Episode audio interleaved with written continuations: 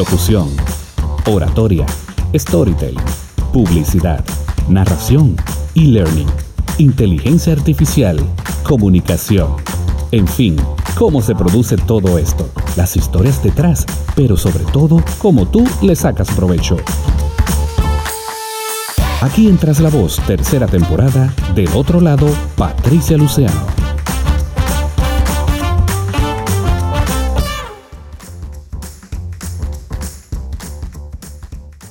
Hay citas que se hacen esperar hace como dos años, no, creo que algo más. Yo contacté a mi invitado porque alguien muy querida para mí, Linet, me decía, uy, yo conocí a esta persona, tiene una super voz, te recomiendo que hables con él. Y yo le escribí, en ese momento no teníamos la menor idea de que íbamos a seguir coincidiendo en distintas cosas. Y hoy finalmente se me da el poder tener conmigo a una voz con más de 30 años de experiencia, pero que además es maestro, es productor, es actor y bueno, yo creo que las palabras sobran para presentarlo. Bienvenido, Roberto Sánchez, la voz de Roberto, atrás la voz.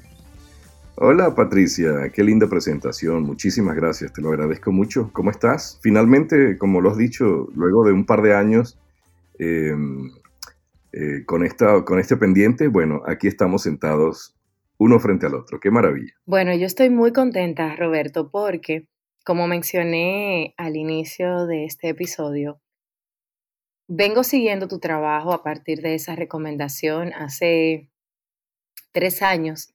La vida de los locutores a través de Instagram no era tan evidente, más bien era más tímida, más recatada. Y obviamente, pues con, toda esta, con toda esta revolución que todos vivimos, pues definitivamente ya han cambiado las cosas. Em, y quiero iniciar hablando precisamente de tus inicios. Yo cuando estaba mirando el tipo de, o sea, el, perfil de invitado con el que yo estoy conectada hoy, pues obviamente no es como que uno se sorprende porque se sabe que hay mucha preparación en la gente y en gente que está haciendo muy buen trabajo, pero hay muchas cosas que, que tú has hecho y que quisiera arrancar hablando por ese primer lugar, por ese primer trabajo, por ese primer sueño, de dónde salió esto, de la locución y de la actuación de voz y de todas estas cosas que de alguna forma han, creado una carrera tan, tan llena de logros y de, y de reconocimientos, pero tuvo que empezar por algún lugar. Claro, definitivamente. Eh, empezó, empezó de una manera, eh, digamos, casual porque empezó por la radio, que creo que es la base de, los locutores, de la mayoría de locutores, o bien sea desde adentro o desde afuera. En mi caso fue desde afuera. Yo comencé siendo un muy buen oyente de radio y he contado esta anécdota un par de veces en algunas entrevistas y todo fue un tema providencial, porque es que recibí un regalo a los siete años, un regalo extraño para mí en ese momento, pues yo era un niño que tenía quizá otros intereses, que si la pelota o qué sé yo, como cualquier niño de siete. Pero eh, recibí un regalo providencial de una tía muy querida, mi tía Esther. Ella me regaló un radiograbador. Y para mí fue algo eh, extraño, ¿no? Porque no conocía yo ese mundo y creo que fue la ventana perfecta para comenzar a formarme como oyente. Desde el momento que destapé mi radio, lo conecté y empecé a escuchar emisoras, empecé a discernir un poco sobre el sonido de cada, de cada locutor que escuchaba de cada emisora de radio, los jingles, la producción que en esa época se hacía. Y enseguida, Patricia, tuve un, enganche maravilloso con el tema de la radio. Entonces, por muchos años me formé em, en casa, eh, digamos pasivamente, porque pues nadie sabía el proceso que estaba ocurriendo allí. Y era un proceso formativo eh, interesante. Yo fui oyente de radio crítico desde muy niño y, nada, pues con los años ya tenía eh, un buen criterio a nivel musical, un buen criterio a nivel de audio y un buen criterio también de lo que un comunicador hacía para llegar al oyente y eso, digamos que fue afinando mis oídos.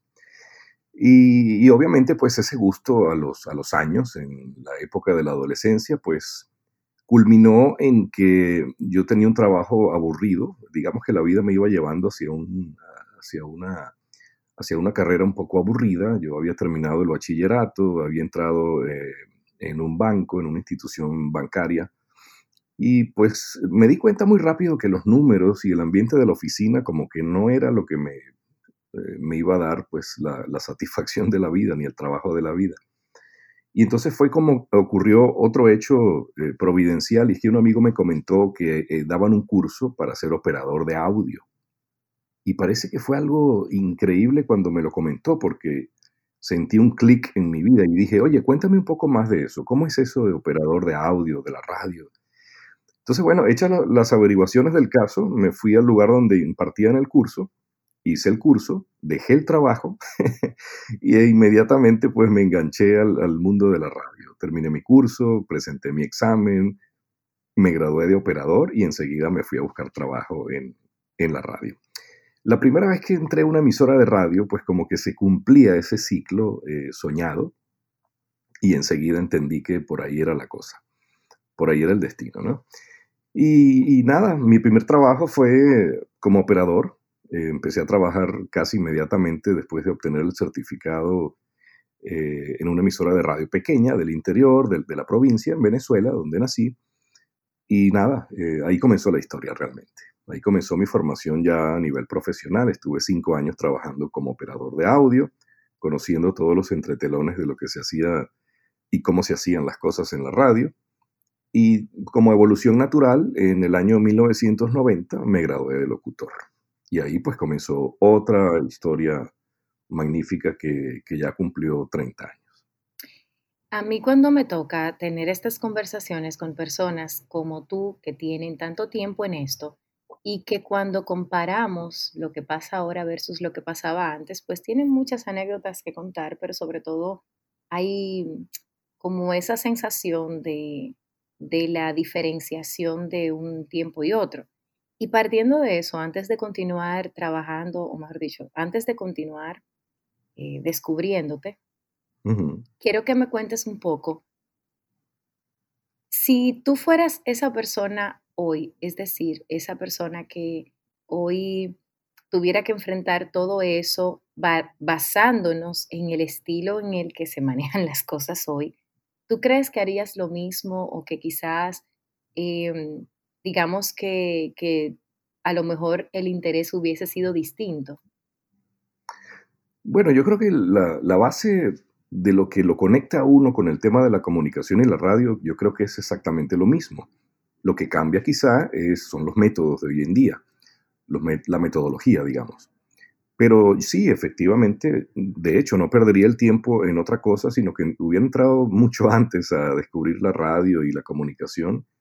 Y creo que hubiera sido un fenómeno porque en, muy poco tiempo hubiera logrado adquirir el conocimiento y la tecnología necesaria para, para hacer lo que, lo que seguimos haciendo hoy en día. Porque el medio ha evolucionado y las cosas han evolucionado, pero creo que la esencia se, se mantiene. Creo que lo que te lleva a ser un comunicador en sus distintas áreas, eh, creo que forma parte de la misma esencia. Así que sí, definitivamente sí, ese fue el camino que escogí, lo que me gusta, mi pasión, lo que he desarrollado con los años. Y quizá cambiaría la forma, pero no el fondo, definitivamente. Bueno, a mí me gusta mucho. Yo creo que ahorita vamos a hablar acerca de Colgate, vamos a hablar de muchísimas marcas súper cool que has tenido la oportunidad de trabajar, pero antes de que llegara Colgate o Colgate, cuéntame de tu primera experiencia comercial. Bueno, mi experiencia comercial comenzó justamente allí, cuando comenzaba como locutor en la misma radio en la que fui operador por años. Y eh, te cuento esto porque eso para mí hizo una base interesante, una, sí, digamos una, base em, auditiva interesante. Es decir, ya yo tenía el oído bastante educado cuando comencé como locutor.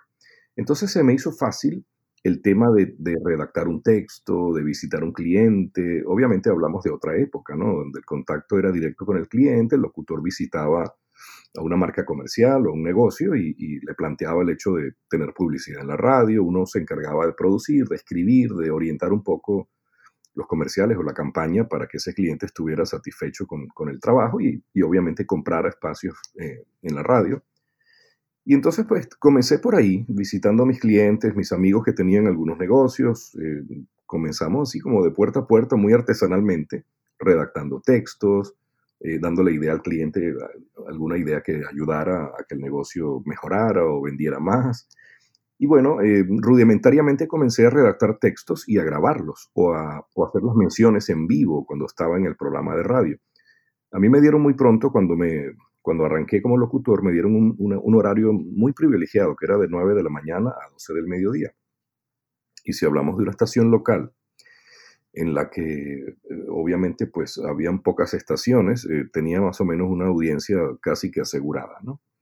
Entonces fue muy lindo porque me permitió no solamente comenzar como locutor, sino también aprender como redactor, como productor, como musicalizador. Y bueno, fueron mis primeras experiencias teniendo un programa en vivo en el cual yo hacía los comerciales en vivo, hacía tipo comentado, ¿no? Entonces, entre canción y canción, me tocaba eh, comentar acerca de, esa marca o ese negocio. Fue rudimentario, como te digo, y luego la evolución me llevó a la, yo, comencé en la radio AM, por supuesto, y luego me llevó esta misma evolución a estar en una radio FM donde se trabajaba diferente, donde ya la producción ah, requería un poco más de, destreza o de elementos. Pero creo que esa fue una base interesante, ¿no? Para comenzar. Ya uno se, entrenaba en redactar bien, en, redondear una idea para que el cliente estuviera contento con, con el resultado. Y esas fueron mis primeras experiencias en radio AM, luego la FM, luego tuve espacios propios, compré espacios y rentaba como tiempo en la estación y hacía yo mis comerciales y todo eso. Y eventualmente llegaban clientes ya un poco más importantes, clientes nacionales, eh, que compraban el espacio y, entonces tocaba eh, leer los comerciales al aire o grabarles. Y eso pues también me dio una, una base interesante para lo que vendría después porque lo que vino eh, luego de, esta etapa de la radio fue directamente entrar en el tema de los comerciales ya a una escala nacional, eh, ya entraron el tema de las agencias de publicidad, de hacer casting y todo eso, pero creo, creo que fue importante toda la base que te he contado para, para el momento que me tocó mi primer comercial de televisión nacional. Creo que toda la formación anterior dio como resultado que eh, yo pudiera manejar los códigos de la industria en el momento.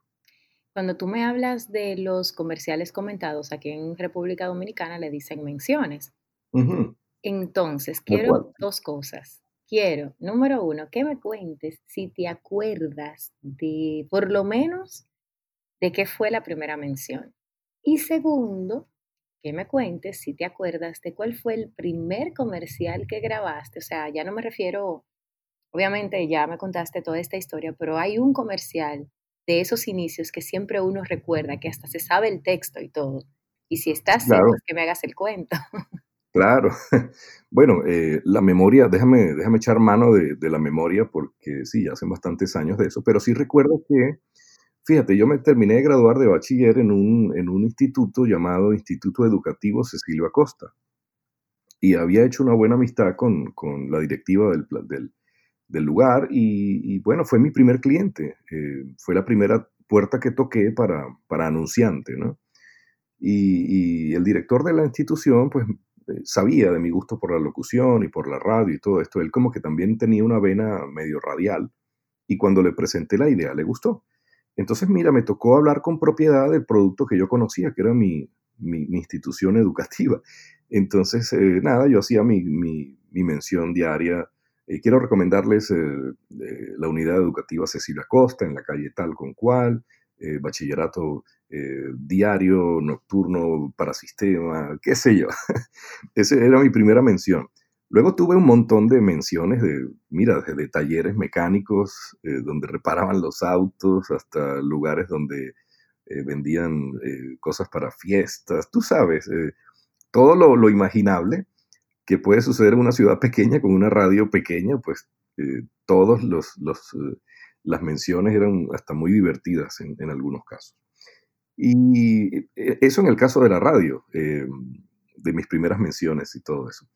Luego recuerdo que pasados los años, cuando me tocó ya evolucionar hacia, hacia la capital, ya me fui a Caracas concretamente, porque ahí estaba la, el movimiento publicitario de la época. Estamos hablando ya unos años después de la radio. Y, y obviamente pues me tocó arrancar de cero eh, en la capital, llevar mis demos a las agencias, conocer productores, ir a las eh, casas de producción. Y en una de esas eh, visitas a, una, a un estudio, me contactó un productor, me dijo, oye, tú eres locutor, ¿verdad? Si estamos buscando una voz nueva, joven, fresca, que no esté muy conocida en el mercado, porque hay un producto que quiere eh, remozar su, su, imagen, a pesar de que va a cumplir 100 años, quiere eso, quiere una voz que presente el producto ya conocido, pero con una frescura eh, diferente, una voz mucho más actual, ¿no? Entonces, Patricia, ¿qué te cuento? Fue el casting de mi vida porque se trataba de Aspirina Bayer. Oh my God. Y el hombre me dice, ¿tú quisieras hacer el casting? No, no es que quisiera, es que dámelo ya porque estoy loco por hacerlo. Claro. Por favor, ¿cómo se te ocurre preguntarme semejante cosa? ¿Qué te está pasando? sí, sí, sí. No, y además era una campaña muy importante, grande, ¿no? Eran los 100 años de Aspirina Bayer. No recuerdo el texto completo, pero iba por aquí. Hay descubrimientos que han cambiado la vida del hombre. Hace 100 años, Aspirina inventó algo eh, que revolucionó el mercado de la salud. Aspirina Bayer. Si es Bayer, es bueno. Oh my God, yo me, yo me acabo de enchinar porque yo no sabía que tú eras la voz de Aspirina Bayer. Y no, entonces, y en esa época, hace muchos años, ¿no? Claro, pero aquí en República Dominicana, ahora o desde hace un tiempo atrás, es que diga, digamos, se cambian esas cosas de, de las voces y tal. Pero antes esos comerciales llegaban y tan tan, o sea que segurísimo la voz que yo escuché diciendo 100 años de aspirina Bayer fue la tuya. Seguramente. Bueno, y, y, nada, tú sabes lo increíble, lo que, lo que sucedió fue increíble porque el productor se quedó yo no sé si se quedó sorprendido, no creo, porque eh, digamos que lo que querían era eso, una voz diferente que hiciera el comercial. Lo cierto es que a él le gustó y me dijo, oye, ¿sabes qué? Me gusta, me gusta tu voz, tú no eres muy conocido y eso es lo que estamos buscando. Y además de eso tienes buena dicción, se te escucha fresco. Así que, ¿sabes qué? Yo no voy a hacer más casting, le voy a mandar tu prueba al cliente. Y a las, eso fue en la mañana, a las 4 de la tarde me estaban llamando para decirme que quedé en el casting. Y, oye, lo que vino después fue increíble porque hice una gran campaña de radio y televisión para Aspirina Bayer 100 años, que digamos que fue mi puerta de entrada a la publicidad en Venezuela, en grande, ¿no? A nivel nacional. Así que fue una linda experiencia y una puerta además que me, que me permitió entrar al mercado de las grabaciones, que era un mercado muy fuerte, muy blindado, no entraba cualquiera a grabar, había mucha gente que ya estaba muy posicionada con sus productos y ya eran la voz de tal cosa o de, tal producto.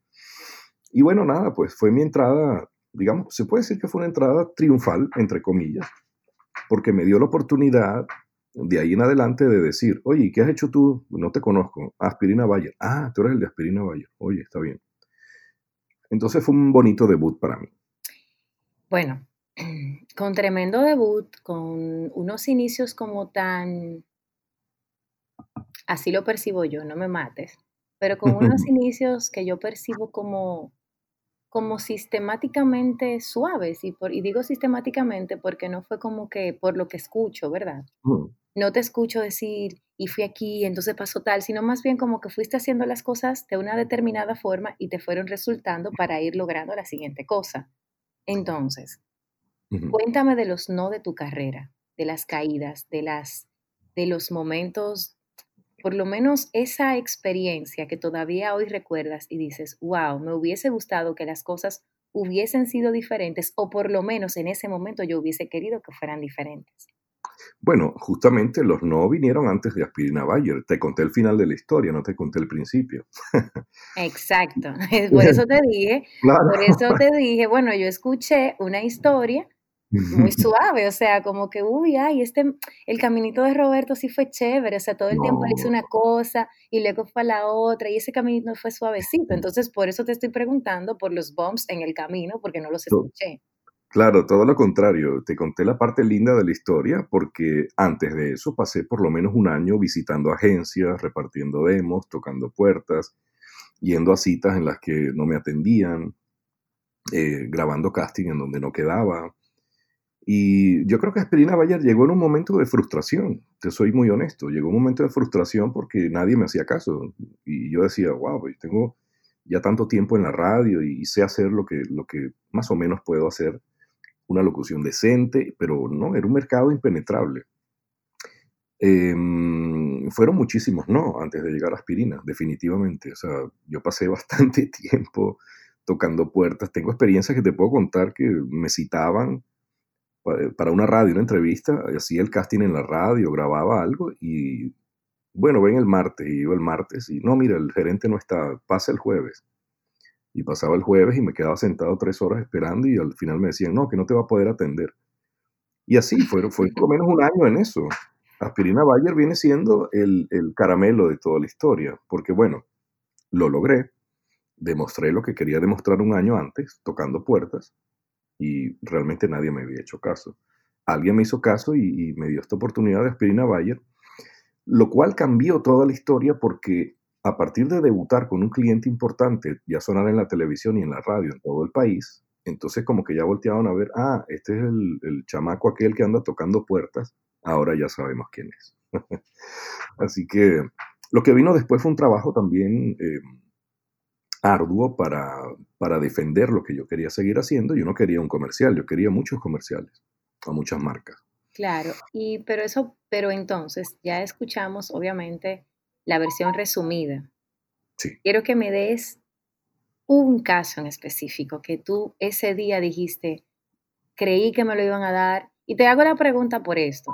Sí, claro. Em, te hago la pregunta porque, te hago la pregunta porque eh, te escuché hablar acerca de la gente que te dejó esperando, que te dijo ven el jueves, ven el martes, y aunque obviamente este podcast va dirigido a ti y tú eres el invitado, pero una de mis historias que yo casi nunca cuento es precisamente en una oportunidad que yo fui, yo todavía no trabajaba para nada en medios y a mí me dijeron que en esta estación de radio estaban buscando una voz para identificar. Obviamente yo no estaba para nada lista, pero yo en, ese entonces trabajaba en el aeropuerto, en un centro de servicios, como taxis para llegar a la ciudad, porque el aeropuerto aquí en República Dominicana está como que un poco alejado de la ciudad. Así que yo tomé un taxi para llegar a la ciudad, para ir a esa reunión. La persona en cuestión, yo tengo que hacer ese cuento en, en, extenso, pero la persona en cuestión me espera, no, no, me, no estaba ahí, perdón, cuando yo llego, Así que yo me tengo que devolver al trabajo, pero ya no al aeropuerto, sino como que a una sede central que teníamos. Regreso más tarde, otro taxi. En un tiempo, obviamente, que pagar un taxi era una millonada. Así que yo, entonces yo regreso y esta persona ya estaba ahí. Él estaba ocupado con alguien y me dijo, me miró, o sea, yo le dije, mira, me mandó tal persona que tú estabas buscando y tal. Y esta persona me miró, como dicen los gringos, he sized me, o sea, me miró de arriba abajo y como que me dijo, no, pero tú no eres, lo que andamos buscando. Y yo me quedé ahí parada así como monga, así, Lela, y no entendía lo que estaba pasando. Yo decía, no, pero es que de verdad, no, no estoy entendiendo, me cambiaron la película. Y vuelvo y le digo, no, pero mira, es que me mandó tal persona para decirte tal cosa y entonces yo vine por tal cosa. Se vuelve a voltear, me vuelve a decir, no, no, es que eso no es.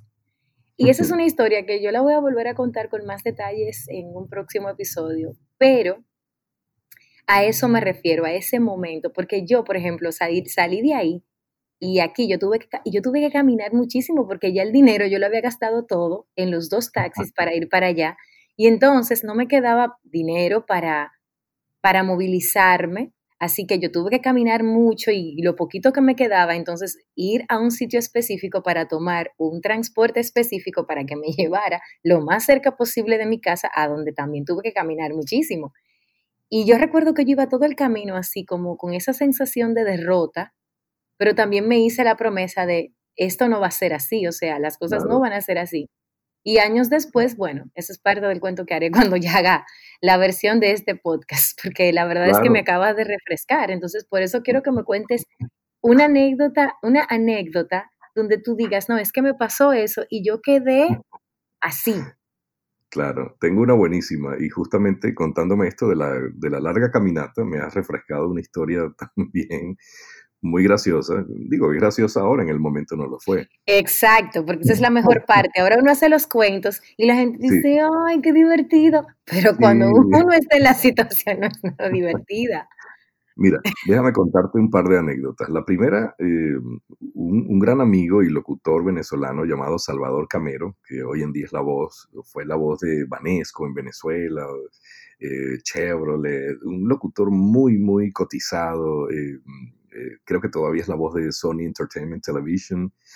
Y, y, bueno, pues digamos que fue la primera persona que más o menos me ayudó, o por lo menos me dio una tarjeta de él y me dijo, ve a la, ve a la radio tal que el gerente es mi amigo, porque todos me veían buscando trabajo, pero por largo rato no conseguí nada, ¿no? Entonces él me dice, anda que sea mi amigo, que él te va a atender, que dile que vas de parte mía, ¿no? Entonces yo llegué a las 9 de la mañana a esta estación de radio eh, me tocó mi caminata también. Yo desarrollé también. sí. Fue, la época, fue la época de entrenamiento de piernas más intensa. sí, pero la diferencia tuya y mía es que yo lo hacía con zapatos altos, ¿ves? Esa era la gran ah, diferencia. Ah, bueno, sí, hay una gran Bueno, pero el, el cuento es que eh, para llegar a esta estación de radio había que subir a una colina donde estaba Venevisión en alguna época. Alguno recordará Venevisión como una gran, un gran emporio de la televisión en Venezuela. Y de hecho le decían desde la colina de Venevisión. Era, realmente una colina. Entonces había un transporte que eh, iba, subía y bajaba. Yo no lo sabía en el momento. Así que me mandé mi subida a pie. Llegué con la lengua de corbata, como dicen, a la estación de radio y, pedí hablar con, el, con la persona, ¿no? Y le dije, mira, vengo de parte de Salvador Camero a hablar con fulano de tal. Ah, ¿cómo no? Entonces, no ha llegado, pero siéntate y lo esperas. ahora, yo no sabía quién era el tipo. Por ahí entraba y salía gente y yo decía, ¿será este? ¿Será este? Y cada 10 minutos me paraba y miraba a la secretaria y me decía, no, todavía no ha llegado. Bueno, para hacerte el cuento corto, eh, eran las 9 cuando yo llegué, el hombre llegó a las 12 y llegó apurado.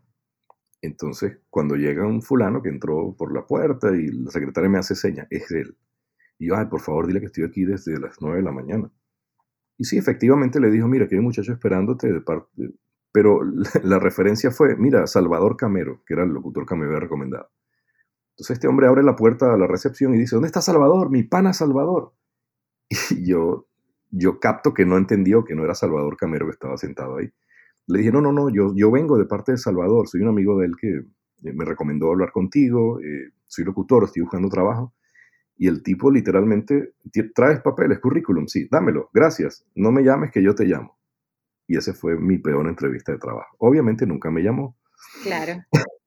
Ese es el cuento corto. Ahora tienes que escuchar el cuento largo de otra experiencia con la, con la caminata. Mira, un locutor muy, me imagino que se quiso hacer gracioso, me dijo, mira, ándate a Mundo Olé. Mundo Olé era una, una filial de HBO donde hacían doblajes.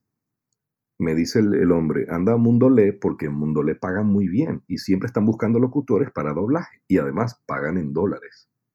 Cuando dijo pagan en dólares, yo dije, saqué la cuenta rápido, perfecto, para allá voy, eso es lo que necesito. Unos dolaritos, ¿verdad? Para ayudarme todo lo que Claro, unos dolarillos porque, eh, para serte bien honesto, yo había llegado de la provincia a Caracas sin un peso.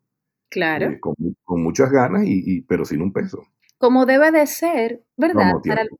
bueno, quiero ser justa, no tiene que ser así, pero la realidad es que la gran mayoría de las, de las personalidades que hoy tienen eh, el placer de hacer este trabajo con la forma en la que lo están haciendo, y no me voy a incluir, pero, pero también estoy ahí, es precisamente porque en algún punto escasearon tres cosas. Escaseó la seguridad, pero prevaleció la fe.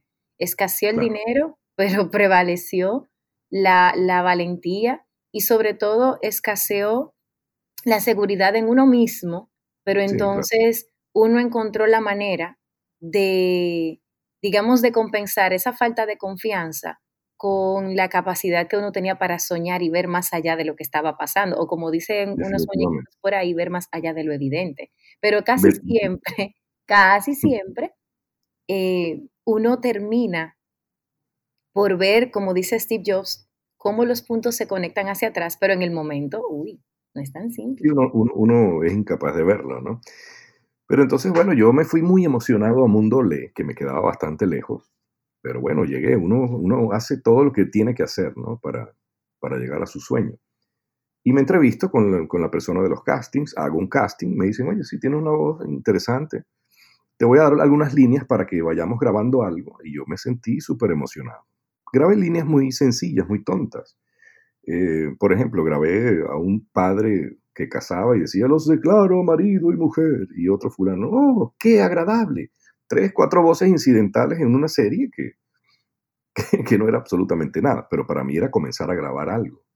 Y siempre tenía en mente lo que el tipo me había dicho, aquí pagan en dólares. Entonces, nada, me voy muy contento ese día, me llega otro llamado a la semana y grabo cuatro lineecitas más y yo iba sacando cuenta, ya yo iba, sabes que en mi mente ya yo iba más o menos haciendo la conversión de Bolívar claro. me van a pagar tanto, hice cuatro líneas. yo me hice una película en, en, mi, en mi mente magnífica, ¿no? Y bueno, eh, así me iban llamando muy esporádicamente, pero pues ya yo iba acumulando, según yo, unos cuantos dólares. Cuando pasa el mes, me llama y me dice, mira, tienes un cheque. Y mira, Patricia, en ese momento yo estaba de verdad eh, muy mal. Rayando. Pero, eh, pero rayando, rayando hasta el punto que dije, bueno, me voy a gastar lo que tengo en un taxi porque me voy a venir con un cheque y el cheque voy, lo cobro ahora mismo, hoy, hoy porque todavía es de tarde, me da chance, y con el cheque me va a dar tiempo como, me va a dar como para irme en un taxi, en limosín, me voy a regresar a mi casa. Claro, ¿no? Porque es que, es que era en dólares, imagínate, era un dineral. Y entonces nada, yo me gasto todo lo que tengo en mi taxi y llego. Por eso me, tu historia me recordó esta, ¿no? Que de verdad no la había contado.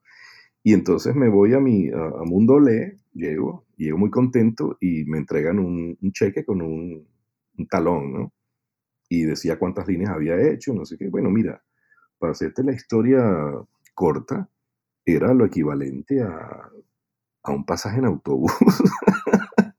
Y yo le digo a la muchacha, oye, aquí tiene que haber un error porque yo he hecho 40 líneas, 50 líneas de doblaje y además a mí me comentaron que aquí pagaban en dólares y lo que me están dando en este cheque pues no llega ni, ni al pasaje para poderme devolver. Y la muchacha me sacó la cuenta, no, sí, mira, 50 líneas de doblaje a 0.00 pam, pam, pam. Esto es lo que ganan los principiantes y aquí no ganan en dólares, te, te engañaron. ¡Qué pena! Bueno, gracias. Bueno, mira, ¿qué te puedo decir? Cobré el cheque y el cheque no me daba para devolverme. Y entonces fue, un, eh, fue mi primera experiencia en la media maratón de Caracas. Me tuve que lanzar a pie a mi casa, pero tú no tienes idea de cómo caminé ese día. Creo que es el día que más he caminado en mi vida, pero caminé y reflexioné también. Sí, eso es lo que, Me, sirvió, me sirvió de terapia, una terapia interesante. Sí, porque, y te lo creo, porque exactamente eso pasó conmigo. O sea, yo recuerdo que yo iba saliendo del lugar y yo me fui con aquella, o sea, yo caminaba y yo dije, no, me voy a ir a pie. Primero, no tenía forma de hacerlo diferente. O sea, igual si yo hubiese tenido el dinero, yo quizás hubiese caminado, pero nunca lo sabremos porque no lo tenía. Entonces yo me fui caminando y lo que me sirvió fue de ir reflexionando todo el camino en todo esto, obviamente sintiéndome engañada, victimizada, todo, todo lo que te puedes imaginar. Y luego, como esa sensación de, de, ¿y ahora qué? Pero al mismo tiempo, no, pero es que esto no, se esto no termina aquí. Por eso quise pues que contaras bienvenida, Bienvenida al Club de los Caminantes. Sabes que vamos a crear tú y yo ese club. Vamos a, a hacer como que algún tipo de, de, de Club de los Caminantes a quien les ha pasado algo así.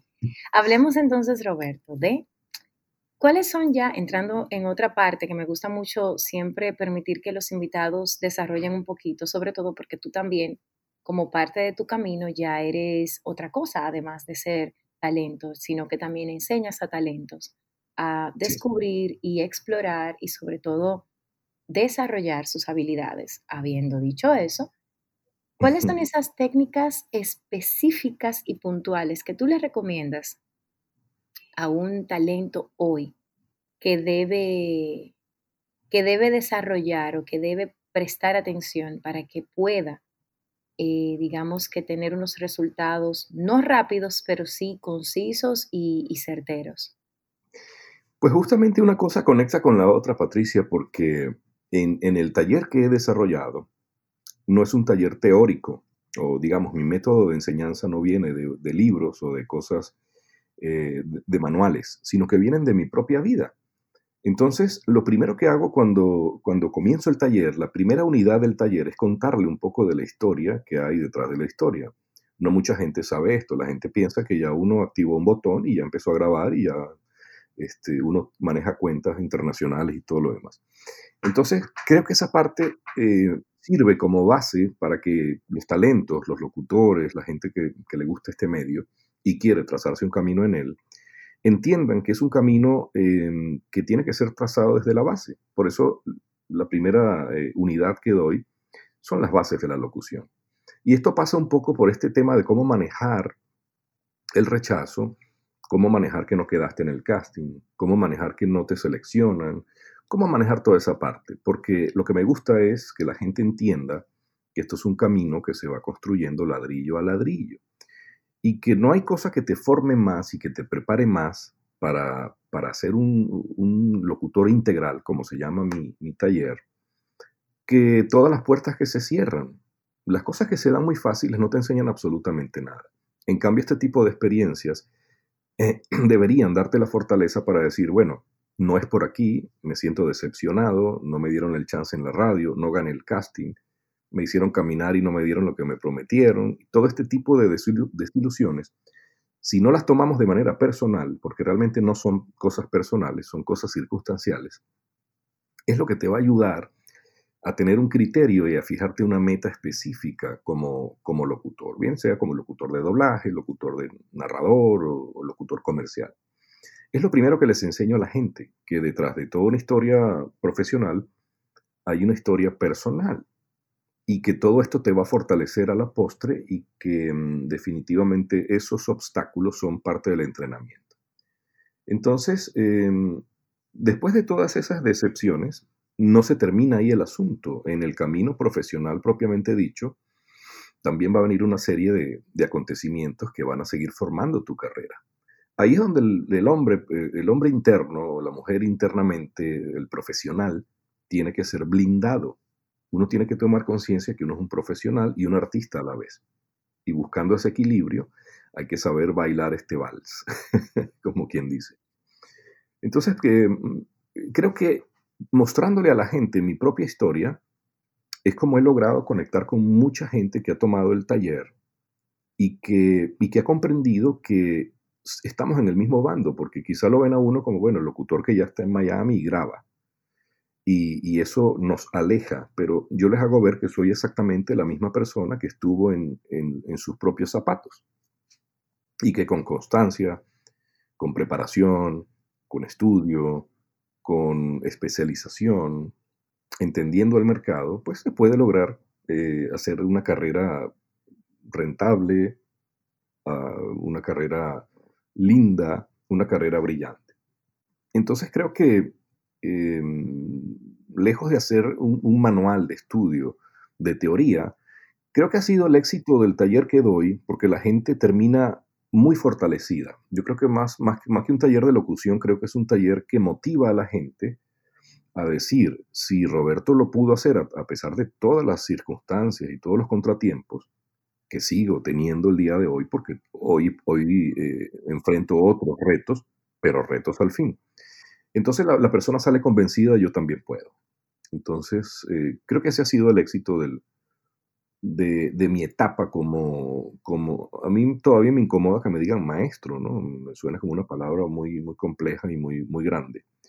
Pero sí, bueno, el, hecho de que de poder enseñar un poco de lo que yo he transitado para que eso sirva para, para la carrera de otro, para mí ha resultado fantástico y creo que el que lo ha tomado también lo ha asimilado de esa manera. Bueno, yo por lo menos, o sea, yo concuerdo y, de verdad que te escuchaba hablar y si alguien está iniciando, escuchando este podcast con este episodio, pues a lo mejor no, no tiene la noción. Pero todo aquel que ha escuchado este podcast desde el día uno sabe que esa es mi filosofía. O sea, la razón por la que yo empecé a compartir lo que sé por la que empecé también a democratizar la información y a democratizar los procesos, no es necesariamente con la intención de facilitarle al otro y que no viva su proceso, sino porque no siempre la gente encuentra eh, en sí mismo esa, ese espaldarazo, ese, ese auto pep talk que le permite dar el paso siguiente para seguir confiando en que las cosas se van a acomodar. Y como yo, al igual que tú, pude encontrar ese pep talk donde yo me dije a mí misma, olvídate que tú vas a encontrar tu ventana, em, me decidí a compartir todo lo que sé para poder apoyar a aquella persona que sabe que tiene algo adentro que quiere compartir, pero que quizás le han hecho creer que, que no va a poder o que las circunstancias le hacen sentir que no va a poder. Y entonces, en mi caso por lo menos, que ya yo te dije ese primer encuentro donde ni siquiera se me permitió hablar, pero no te dije, sin embargo, la gente que me ha escuchado antes lo sabe, que a mí se me ha dicho en mi cara, no es suficiente, no eres lo suficientemente talentosa, no, no te, la verdad es que tal cosa no. No calificas. No calificas. No calificas, no eres el perfil. Eso lo recordé hace como dos semanas, que recordé una anécdota de otra cosa donde me dijeron, no eres el perfil. Y me lo decían así como que te quitaron una curita y ya está. Y realmente yo cuando todo eso pasó, obviamente yo me frustraba, yo lloraba, yo me estresaba, yo me sentía mal, pero yo siempre encontré esa, ese fuego en mí que me permitiera entender que eso era circunstancial. Y por eso, igual que tú creo que, y es lo que digo en cada oportunidad, si yo pude, cualquiera puede, es cuestión no del talento como tal, sino yo creo que el talento, em, una parte es obviamente lo que naturalmente la vida te da, que es una determinada voz, una, determinada fisionomía, una determinada, eh, un determinado estilo de, vida. Pero hay otras cosas que si tú no le pones, es, si no le pones esas, esas otras cosas, entonces no, no es tan claro tu camino como es la persistencia, como es el enfoque, como es la estrategia, porque incluso hay estrategias. El hecho de tú tomar una, la, clase que tomaste de producción de audio, tú no sabías que estabas desarrollando una estrategia, pero la desarrollaste. ¿Por qué? Porque, tú, porque tú pudiste haber dicho, no, es que a mí lo que me interesa es solo la locución.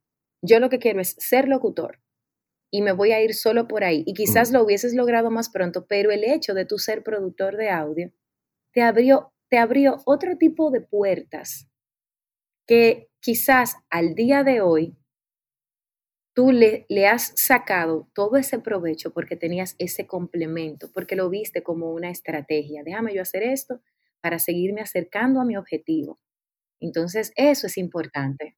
Y déjame comentarte, Patricia, que al día de hoy, eh, agradezco muchísimo el hecho de haber empezado por el tema del audio, porque la gente visualiza al locutor siempre dentro de la cabina grabando. Pero hoy en día, con, el sistema de trabajo actual, yo creo que paso muy poco tiempo en la cabina y mucho más tiempo en, edición. Entonces, eh, gracias a que aprendí el tema del audio, eh, puedo enviar un producto de mejor calidad, puedo ofrecer un, servicio más complementario, porque quizá alguien me dice, oye, hazme la voz y luego hago la producción. Yo le digo, no, pero la producción te la puedo hacer yo aquí en el estudio también. Yo tengo Pro Tools, tengo música de librería, te puedo hacer el comercial completo si lo necesitas. Y entonces eh, es como uno, es como decías hace poquito, uno ve los puntos eh, que, se, que se van uniendo, pero en el momento uno no entiende por qué se está preparando, eh, por ejemplo, como operador, yo decía, bueno, esto va a ser un ratito que estoy yo como operador mientras me hago locutor. Pero ha resultado que ahora paso mucho más tiempo en, la consola, eh, mezclando, haciendo cosas de audio, y la locución es más bien algo eh, rápido, breve, ¿no? Entonces sí, definitivamente, yo quiero darle un consejo no pedido a la gente que puede estar escuchando este podcast. Si tú tienes eso que tú llamas, Patricia, ese fuego dentro de ti, te voy a dar el mejor consejo de tu vida no le hagas caso a nadie que te diga no estás calificado, no, no es lo que buscamos, no sirves, eh, no me gusta tu voz. No le hagas caso a ninguno, porque ninguno tiene la autoridad para calificarte. El que tiene la autoridad para calificarte eres tú en cuanto tú mejores, te prepares y, y hagas todo lo posible por ser sólido en lo que tú quieres. Entonces, no le hagas caso. Yo nunca le hice caso a la gente que me dijo no sirve, no estás calificado, no es lo que buscamos. Sí, obviamente me hubiera gustado estar mejor preparado y voy a aprovechar para contarte una, breve que, que hoy me sirve para decirle a la gente, no vayan a un casting si no están preparados. Eh, recuerdo que llamaron, yo me metí en todo, yo tocaba todas las puertas de todo, todo, todo, todo. Entonces buscaban un cantante para cantar una, un tema en, español algo de Disney. y entonces fui sin... yo cantaba, me gusta el canto, no a nivel profesional, pero me gusta, ¿no? Y toco, toco algún instrumento y más o menos la música siempre ha sido parte de, mi vida. Entonces me fui sin mucha preparación, con muchas ganas, pero sin mucha preparación. Y yo sé hoy en día que si me hubiera educado un poco más en el tema del canto, yo hubiera logrado ser la voz de ese, de ese musical. Obviamente estaba nervioso cuando hice el casting, estaba no, no preparado y obviamente me lo perdí, no quedé, casi quedé. Me dijeron, oye, fuiste seleccionado, pero todavía falta un poquito de afinación y tal, tal, tal. Pero bueno, em, nada, yo, yo, creo que son cosas también que te van enseñando en el camino, ¿no? Yo concuerdo perfectamente con esa postura y es algo que también, por eso te digo que es quizás interesante que a pesar de tener tantas cosas en común, apenas ahora hayamos conectado.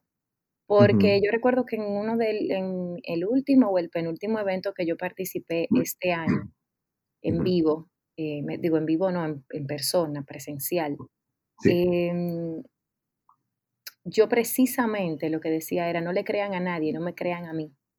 No me crean a mí nada de lo que yo les diga, vayan y prueben, vayan e investiguen porque, y yo tengo un, episodio del podcast que se llama, donde yo digo la, la opinión experta no es infalible.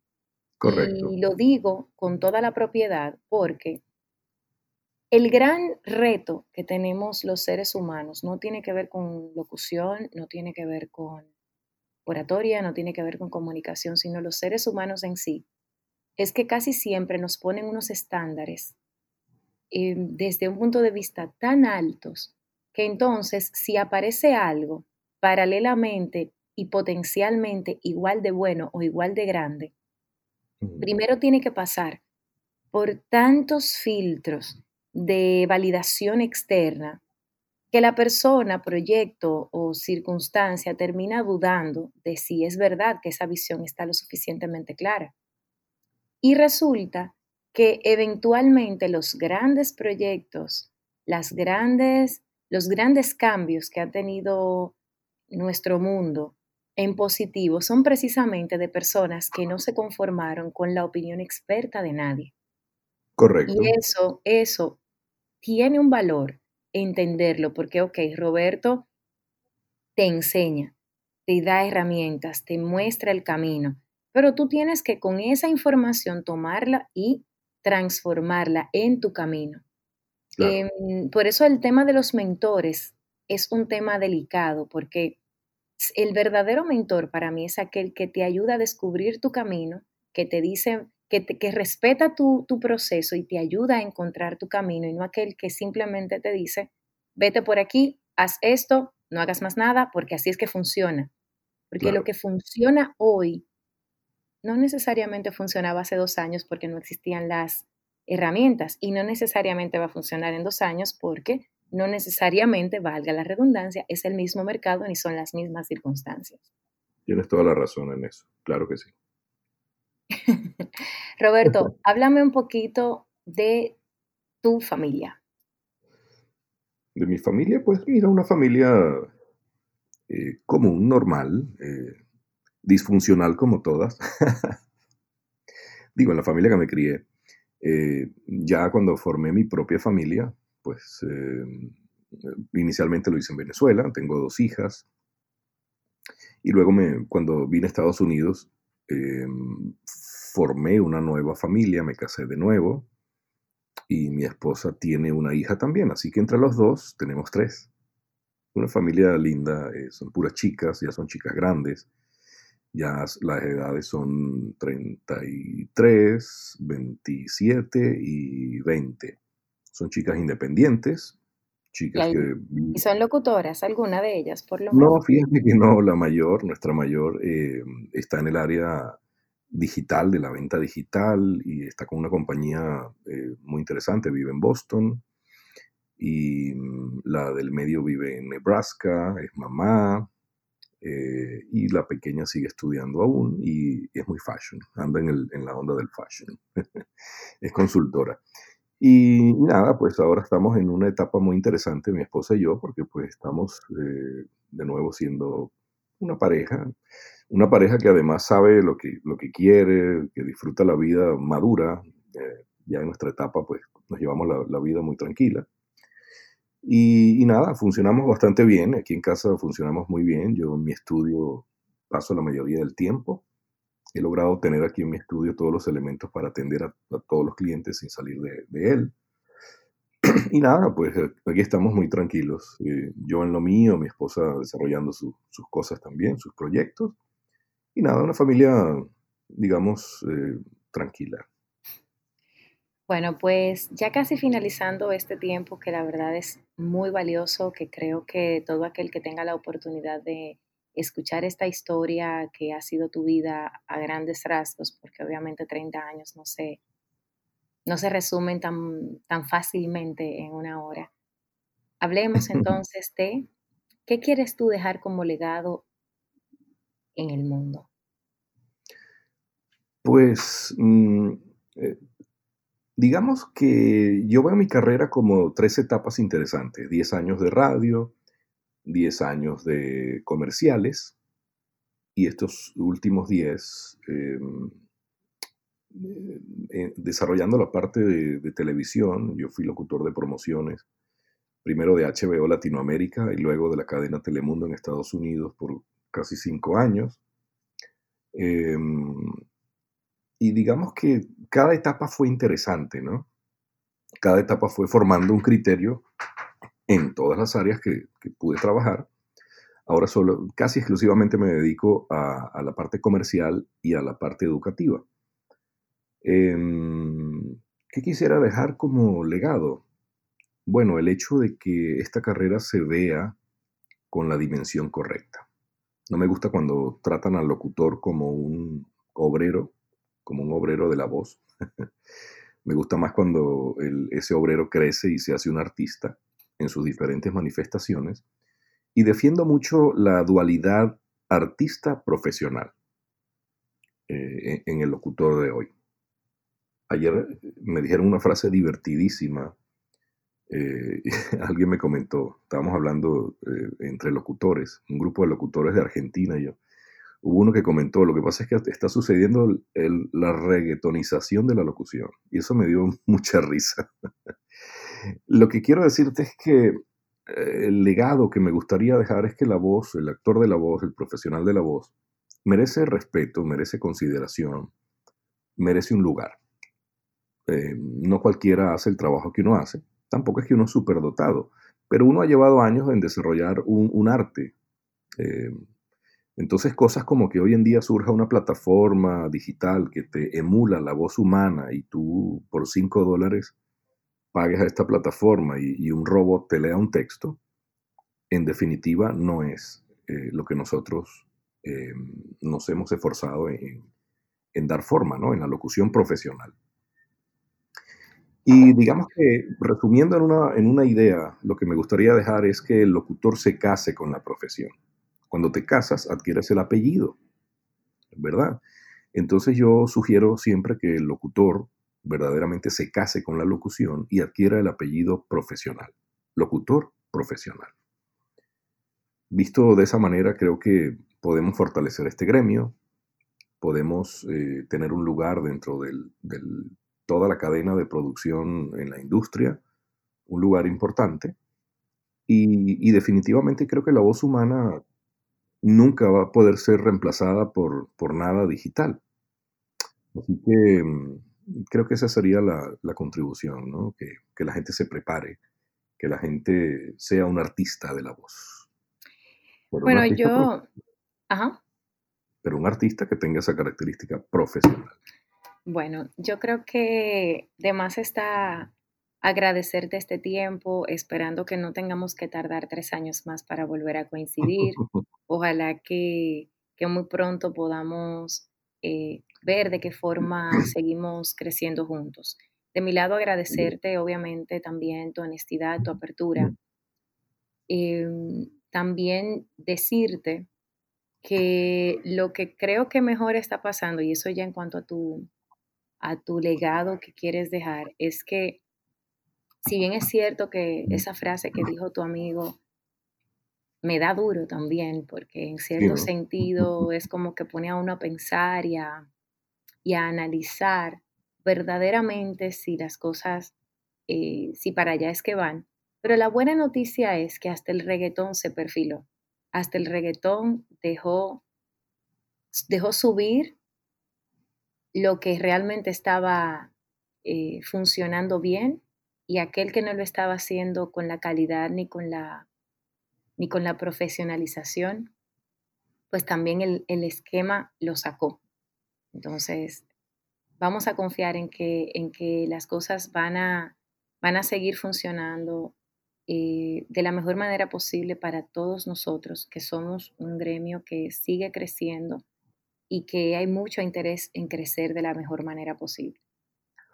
Así es. Y mm, definitivamente para los que empiezan en la carrera, mucha gente piensa que, bueno, ya eh, eres locutor y ya estás en, cierto nivel, las cosas van a llegar fácil. Eh, y voy a aprovechar y conectar con, algo que tocaste en la primera parte de la entrevista, y fue Colgate o Colgate. Em, para cerrar, quiero decirte que es una marca que en mi carrera ha sido fundamental ha sido de mucho apoyo porque vino de un casting también. Entonces, para ese momento sí yo estaba bien preparado. Estaba bien preparado como locutor, estaba bien preparado en este mercado eh, en Estados Unidos y estaba preparado en el tema del acento neutro. Y llegué a esta marca porque demostré que podía sonar en cualquier país de América Latina sin que se determinara mi acento. Entonces, para cerrar la entrevista, quiero decirte la frase que he dicho por años para esta marca y que sirva de inspiración para muchos que, hoy están soñando. Yo también soñé llegar a la marca, llegué y por años me he mantenido haciendo comerciales para Colgate, la marca número uno recomendada por odontólogos. Oh my God. Yo concuerdo contigo. Nada nos garantiza nada. Solo podemos seguir trabajando y de hecho las marcas son prestadas, los clientes son prestados. Los clientes no son nuestros, ni tuyos, ni míos, ni de nadie. A uno le duele cuando un cliente se va o cuando un cliente coquetea, pero al final no son nuestros, es un préstamo. Es como cuando te, alquilas una casa, la usas mientras la usas y el día que te tienes que mudar o que el dueño requiere tener su inmueble otra vez, te dice, ya necesito mi inmueble y tienes que devolverlo. Duele, no digo que no, porque sobre todo cuando son marcas con las que ya uno ha crecido, pues uno defiende esas marcas y está bien. Es válido el sentido de pertenencia, pero también hay que, pero una cosa es el sentido de pertenencia y otra cosa es el apego. Y, es algo que yo trabajo en mí, porque emocionalmente, verdaderamente, a uno le duele cuando una marca ya no es parte de uno, cuando ya decide ir por otro camino y donde ya uno no es parte de ese camino.